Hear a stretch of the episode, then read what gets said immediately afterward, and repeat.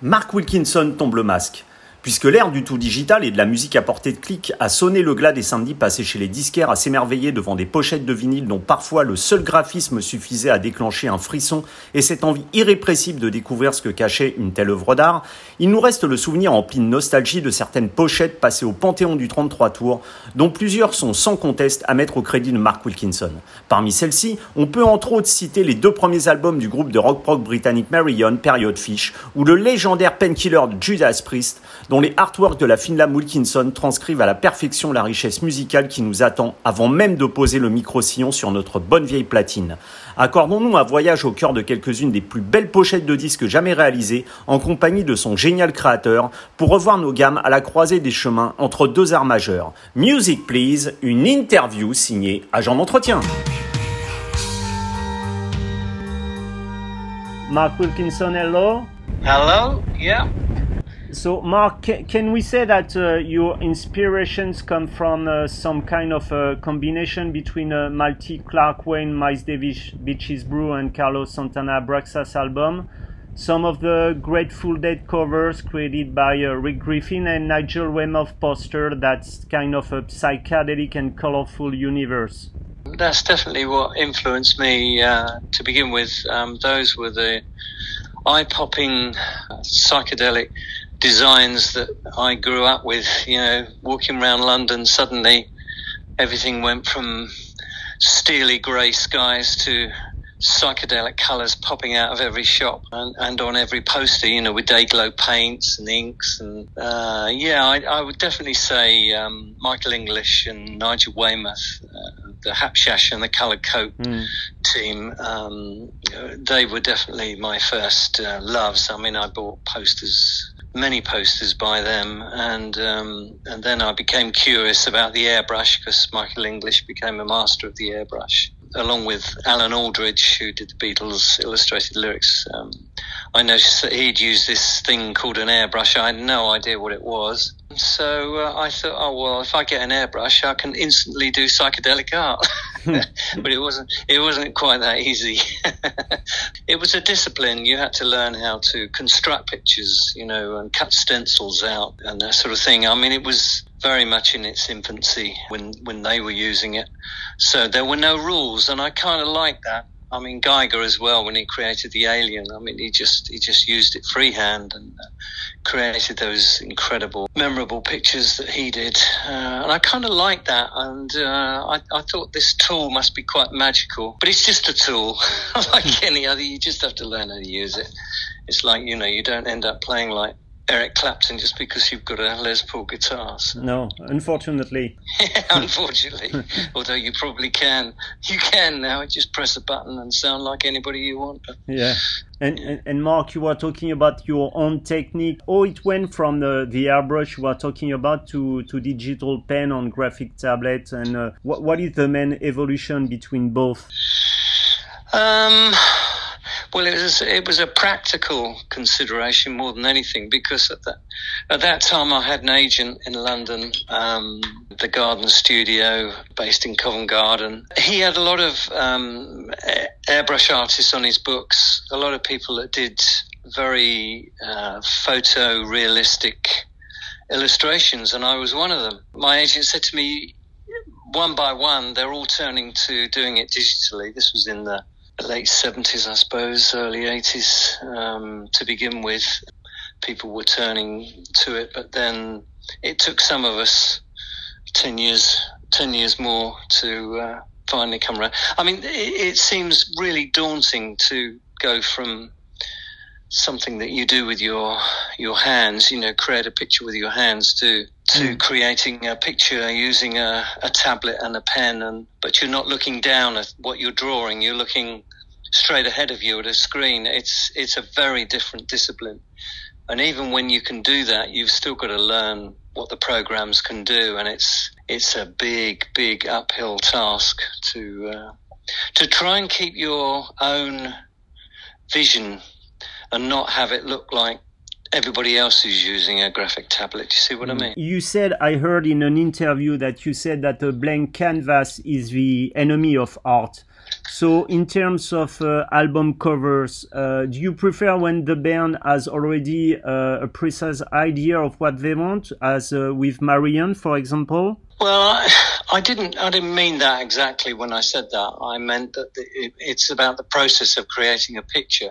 if you if you look too long at a blank white canvas. Mm. Um, same as same as if you were a writer and you look at the white page. You know, it can seem very daunting. How am I going to fill that page, or how am I going to fill that canvas? It's um, it's best to get something down as quickly as you can. Certainly uh, in the visual arts, just just to take that stark white away from you. That that's more what I meant rather than um, you know the, the, only trouble is if you get an open brief which by an open brief by that i mean a band doesn't really know what they want until they see it mm. so you can end up sending dozens maybe even hundreds of ideas to them no, don't like that, don't like that, don't like that. And then maybe the 40th time of doing it, they, ah, now that's starting to work. But it can be a very long process. So it is, it is handy if a band or a musician or a writer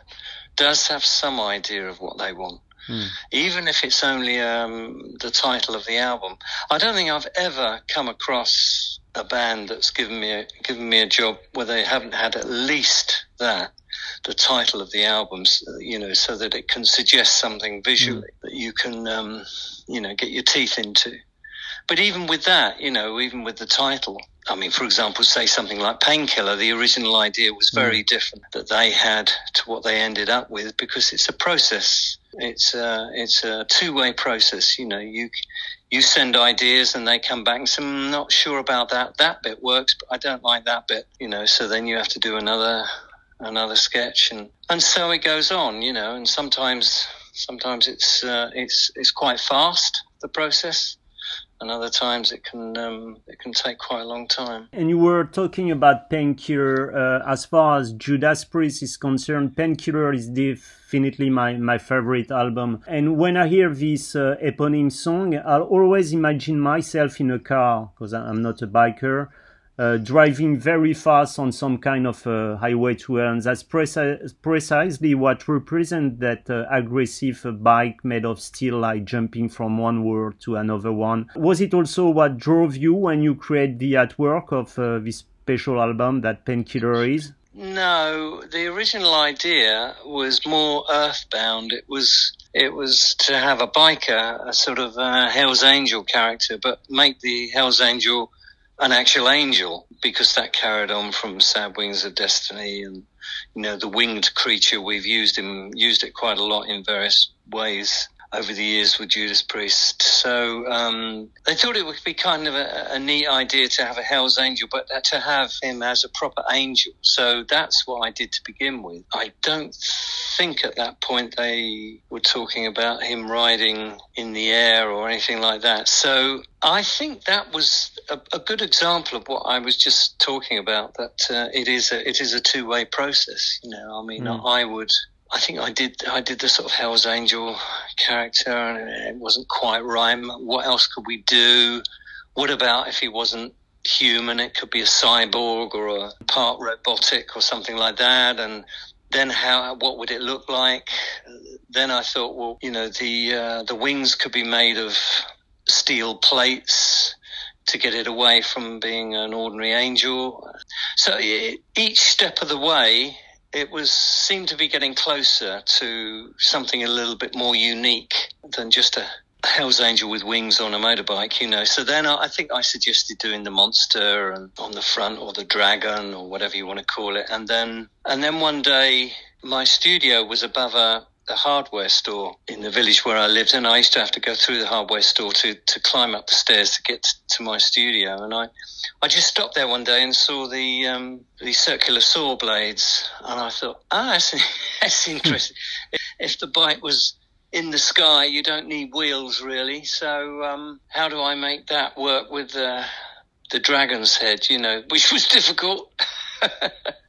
but um, anyway, the each step of the way, it just seemed to be getting closer to to a dramatic image. I mean, as I've said a few few times now, all all bands want what they have to be special and different, but they all want the same thing in the end, which is to have something that is so powerful it stands out from everything else. Hmm. And uh, that's that's really what you're hoping for. That you you produce something so unique that uh, it's it's recognised as being a bit different to any of the other bands that are around, uh, you know, at the time. I mean, whether you succeed at doing that or not, there's well, that's up to you. That's up to the viewer to make that decision. But um, that's what we're all striving for: to come up with something unique and powerful. If uh, Nostradamus album uh, was was quite misunderstood in a way by uh, Judas fans, it's uh, it's an epic concept album, some kind of uh, of a metal opera. How, how, did you imagine this portrait of Nostradamus, and, and did you work on a digital for this particular cover? Yeah, that was digital. That was the digital period. Painkiller was definitely airbrush period. Mm-hmm. Um, yeah, uh, it was. Yeah, it was a tricky one. Well, that's a good example of. I was just firing on all cylinders with that one. I, I don't know why, but everything seemed to come together a lot quicker than I'd um, previously had the you know the experience with with Priest. I think I think I suggested a lot of ideas and they liked all of them. um, so that's a nice problem to have. So instead of what it might have been in the past, we choose the best one, the one we like the best. It was a case of there's so much material here, and there's I mean it was already going to be a double album. Why don't we do something a bit more special with the packaging? So that's that's what happened. I think they've got the the songs war, death, con- conquest, and things like that. Mm. Um, and it, it, seemed obvious from that to do something based around the four horsemen of the apocalypse. And I spent a long time on that picture, probably the longest I'd ever spent on anything up to that point. And um, they really, really liked that. And they said, well, you know, we, we, we'd like to do something special with that. It's not the cover, but we'll we'll have it as a pull-out poster. And then the pull-out poster became a box set you know, which the special edition box set, and then we had a book, and then I did all these other, you know, Im- images based around. Um, I know what it was. I went to I went on holiday to to Prague, and I went to the Elizabeth Castle there, and there was a lot of um, there was a lot of uh, exhibits to do with alchemy, because I think the king was really in, into alchemy at the time, and so he had a special place in his castle to try and get um, some sort of al- alchemy, somebody to, to come up with a perfect recipe to turn lead into gold. But of course, they failed and probably had their head chopped off.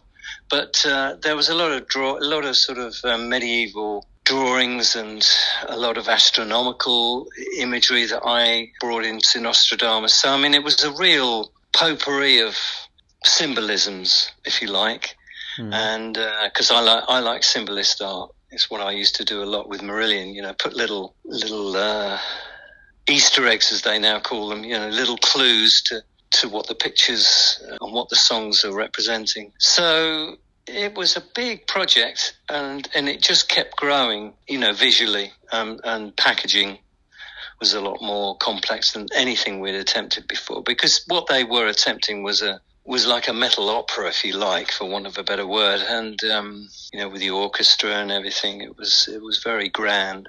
So I wanted the artwork to reflect that. If uh, we were talking uh, uh, a bit ago about blank canvas or white pages, it can be quite frightening. How is it to deal with uh, such an iconic uh, image at uh, Eddie of Iron Maiden, created by Derek Riggs, represent, especially to the fan? Yeah, well, that's something else entirely, of course, because with Judas Priest, you're coming up with something unique each time that is yours. With with Iron Maiden, you are following in somebody else's footsteps, mm. uh, and very very big steps and boots they are. You could you you must you have to realise that um, Derek's unique and powerful creation it was always going to be a tough act for any artist to follow. So, I mean, I always say that the artists that came after him should be respectful to Derek, but there really isn't any point in copying him. You have to be allowed to create something in your own style. Otherwise, why get involved in the first place? I mean, my style is very, very different to Derek Riggs. and it's very, very different to Melvyn Grant's, uh, who came after Derek. But uh, I think we've all brought something. I mean, now there's there's other artists, like Kieront and Hervé. I mean, we've all got our own styles. I mean, you couldn't sort of look at one and say, "Who who is that?" You know, it's. I, I think it's pretty obvious which artist has done them, uh, and I think that uh, is how it should be. Uh, but of course, the fans, yeah, they can give you a rough ride if if, if they you know keep coming with. Well, let's go back to Derek Riggs. Uh, Melvyn Grant had that as well. But uh, you know, there's just no point in, in, in doing that. I think I think these things have to be allowed to evolve. I mean, they've had such a long career, Iron Maiden, that um, it's pointless having the same thing every time. I think there has to be something, some way of having a different look to it to uh, anyway. I think my time has probably been been and gone with Iron Maiden. I, I, I, I think it is time to move on and let somebody else have a go, get their their vision in, into it. That's uh, that's what I'm telling myself at the moment, anyway. and Mark, on, on on the last Iron Maiden album, Senjutsu, I think that uh, Steve Harris uh, had a precise idea of uh, what he wanted. What was the process from uh, what Steve had in mind to the final kind of a samurai Eddie? And was the creating process uh, quite different from the one you had from the Book of Souls album you did also? Well, Steve knows exactly what he wants at all times um, visually, and he lets you know when you're getting close to it or if you're a little bit too far away from it. And when he gets it, when it's down, he then wants to put that aside and move on to something else. I mean, sometimes it will be a case of it's not quite there yet, but let's move on to something else and then we go back to it. But it, it that was rare. It was usually usually a linear process. And I mean, we had many chats from the personal meeting that I had with him um, before COVID, and then the telephone chats during lockdown. I mean, his idea was to keep the cover relatively simple and show the detail that the fans expect inside and have that as a surprise. So instead of having the uh, the artwork on the cover, you know, very very complex, uh, have something fairly simple. I mean, these are very different times to you know the 80s when they started or late 70s. You know, where you had a a front cover, a window display, and, and news, you know, music papers. I mean, now everything has to be seen in a variety of different ways from the mobile phone to you know a street poster. Uh, but you can you can, you know sometimes it is quite interesting just to reduce everything down to a simple image. And i think that was the idea that he had for book of souls. Just a black background. I mean i concentrated a lot on the actual figure of Eddie, the face of Eddie. They wanted him to be as scary as possible, um, you know, for both Book of, Book of Souls and Senjutsu, mm. uh, to make him really stand out, almost so you could see every pore of skin, as if he was coming out of the shadows. That was the intention. And, uh, and then you would have the inside, you know, as far as the vinyl is concerned, triple gatefold. You'd have a massive picture then to put lots of detail for both albums. But to have that as a surprise, you know, the old fashioned idea of let, letting the fans discover these things rather than have it all there in front of them displayed on their screens and on their phones before you get started, you know. So it was a process. So it was a, sim- a simplified image on the front and then the, the complex three panel or triptych in, in, in the centre. And uh, yeah, I think that's what we try to do anyway on both those albums. For any Marillion fan of the Fish era, your artwork is much more than just a, a cover. It's a perfect image of uh, what the album is in terms of uh, lyrics, of music, of spirit. Can you tell us a bit about the genesis of uh, Script for Jester's Tears and Fugazi, the two first Marillion incredible art- artworks that you did? Well, it's very kind of you to say that, but I would say that if you were to look at the first album by, uh, we say Killers mm. for Iron Maiden, I mean, you probably would have thought, well, that is the perfect, the perfect cover, and that's the one that you imagine in your mind. Same with Dark Side of the Moon, that iconic cover. Mm. And which is quite similar in, in some ways to Unknown Pleasures by Joy Division. But both both of those images were taken out of science textbooks. Now, if somebody could uh, could have said to you, "That is the perfect image for that band," and it came out of a science textbook, you you probably wouldn't think too much to it. But you can't imagine now, can you, Dark Side of the Moon without having that prism with the rainbow light, or unknown pleasures, you know, with the, with the sound waves. So I think it's the same with Marillion. I mean, what you said is very kind, but I think had had another cover, uh, another artist done it, you probably would have thought, well, that was perfect for it as well. But I did try and do something a bit different with that one. It was I was working for a prog rock band, and it was totally a, a big surprise to me because I graduated from art school in 1977 and that was the year of punk in this country. You know, with Sex Pistols and everything, mm. and and uh, album art was was much simpler, equally as powerful in some ways, uh, different times. So when Marillion came along and they wanted a gatefold album sleeve, they might have been prog rock, but they certainly the lyrically lyrics of, of Fish were, were very much rooted in the in the gritty everyday life and even though we had a jester on the front cover, you know, he was mm. in that dingy bed, bed sit, dirty old stained mattress and newspapers strewn around and very dark. I mean, not that you see a jester in uh, the the average London bedsit, but um, if you could imagine something like that, and a chameleon sitting on the chair. It was an interesting, a really, really interesting brief. And these weren't songs about castles in the air. You know, they were they were quite tough lyrics in some cases. You know, dealing with the the troubles in Northern Ireland and um, all kinds of other social issues. So I wanted the the artwork to reflect that and maybe get a little little bit of that punk sensibility in, in, into the imagery uh, by making it uh, a little bit more, I can't think of the right word, visceral or realistic. Mm.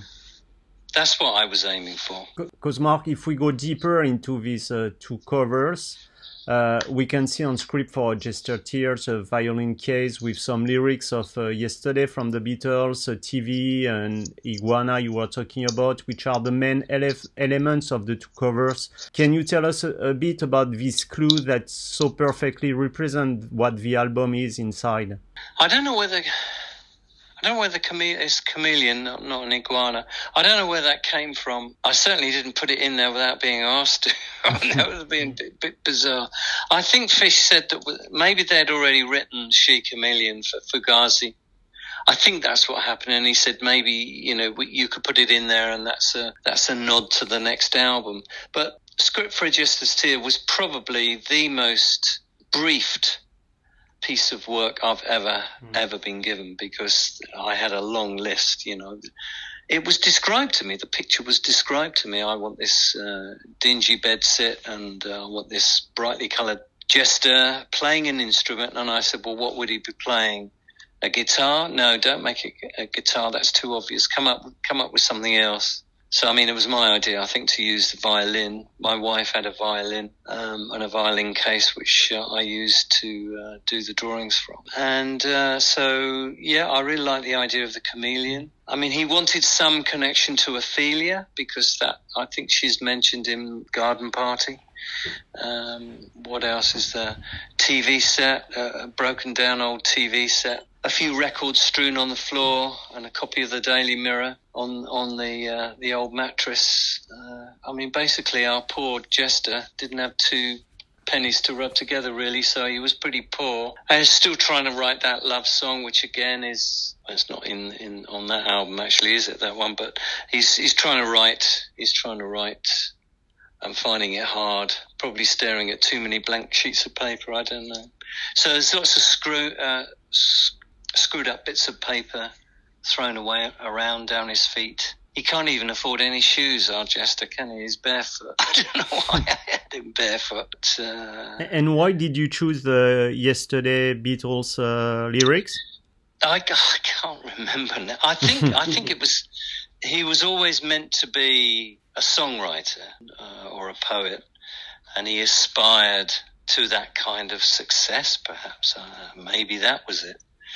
Maybe Fish suggested having yesterday in there, which I knew was going to be tricky because um, we'd have to get permission from Paul McCartney. Yeah. Or the Beatles, but they were on the same label at uh, EMI at the time, so that was made a bit e- easier, and we did get permission. But they were very, they were very strict about certain things, like um, I, I got a fairy liquid bottle and a bottle of Nescafe I had to change the names because you can't. It's advertising, so you can't do it. Even the um, the lyrics, not the lyrics, the music notes. They got somebody in the music department at EMI to actually play those notes of music to make sure we weren't contravening any copyright. Uh, crazy, crazy times. Yeah, Um, because uh, if we summarize, uh, Mark, uh, these two albums, can we say that the first one uh, illustrates composition, while the second album is much more uh, a reflection on what a band on tour is in a kind Yes. of a hotel room? That's it in a nutshell. I mean, basically, the first album is about a songwriter or a poet who's who's dreaming of success. The Jester's uniform is a means of just hiding yourself away from society. I th- oh, maybe I'm reading too much into that, but um, and then the second album is the band has got the success. It's done a deal with the devil, and um, you know all of the trappings of success. You know the so we had the bright, shiny Holiday Inn, or or even more upmarket hotel that they were. The band was staying in. They've got some success, and uh, it's the difficult second album, isn't it? I mean, Mm. uh, but uh, not everything is as it seems on the outside. You know, Mm. they're still struggling and uh, what have you, but they've got a little bit of money. All the trappings of success with evidence of the groupies in the room and with the stiletto heel and uh, the stilettos your clothes sort of scattered on the on the uh, on the sofa. Mm. I think that's I think that's what it was all about. Yes, the first one was about aiming for success and being in the everyday, and the second one is more Mm. about once you've achieved the success and the double-edged sword. last question. Uh, you were talking uh, about the iconic uh, cover of uh, Dark Side of the Moon. Uh, I was Yeah. wondering, is Pink Floyd definitely the band with whom you, you would have liked to work with? And have you already imagined what could have been uh, a Mark Wilkinson artwork for this iconic band? You've been a member of the fan club. I was a member of the fan club right at the very beginning. Yeah. I've still got my membership card, 425. 425. yeah, with uh, George Best and John Peel as celebrity members. So, Really? I'm, I'm going back to 1967, I think. I would have been 15. Well, for me, Pink Floyd, you just ca cannot praise them highly enough. I think they are. They were so different to everything else else that was going on at the time. They could have come from a different planet. What they were doing was just so different, but but so clever. And the way that they incorporated the light shows and, and art, you know, with Hapshash doing some of the some of the posters for their appearances in in uh, London at the UFO Club and things like that. They seemed to me to spearhead a whole movement, but they were the first to do it. And uh, I cannot imagine, in the same way that you said you cannot imagine script, script for Jester's Tear Mm. having a different cover, I can't imagine Pink Floyd album covers being any different to what they are. So I would not presume to uh, suggest what I could have done in their place because uh, for me they are perfect. Storm Thorgerson's vision was absolutely perfect for them, and he's probably my favourite album cover designer of all time uh, because he broke all the rules. Now, if anyone dares to break the rules, it's, it's kind of all been done, really. It's very hard now to come up with something that is totally unique, presenting visually to the public what this band is all about. And uh, I can I can remember walking past the window display for Atom Heart Mother, and it was just the cow. It was just that picture of the cow. But you knew it had to be Pink Floyd because nobody else would have been brave enough to have just had a cow on the front cover of their album sleeve. Yeah, I wouldn't presume to um, to think of anything. I, of course, when I was a kid at school, I used, to, like everybody else, I used to do doodle on the back of the, the exercise books and, and create my own logos for Pink Floyd, which were really awful. But uh, that's what wanted. That's what what made me want to get involved with um, album cover art. I think being uh, a big fan of Pink Floyd. And everything grew from there for me. All of the bands that I followed ever since. I mean, I, I would say, suggest that Tool are probably the nearest equivalent to me, not in their sound or anything else, but that, that link visually with uh, Alex Grey is. Uh, Mm. Is just stunning, absolutely stunning, and uh, he's probably my favourite album cover artist now. Seeing So I'm still a fan, you know. I'm coming Mm. up to 70 this year, and uh, I'm still a fan. I'm still buying the special editions of records to get the uh, the extra bits and pieces. So you bought Yeah. the last uh, Tool album. Oh yeah, yeah. I got the special vinyl. Stupid money, Yeah. but there we are. That's uh, that's what us fans do. Okay, Mark. So thanks a lot for this interview and all the clue that you gave us about the amazing cover you did during all these years. Thanks a lot for the interview. You're welcome. You're very welcome. Bye. Bye bye.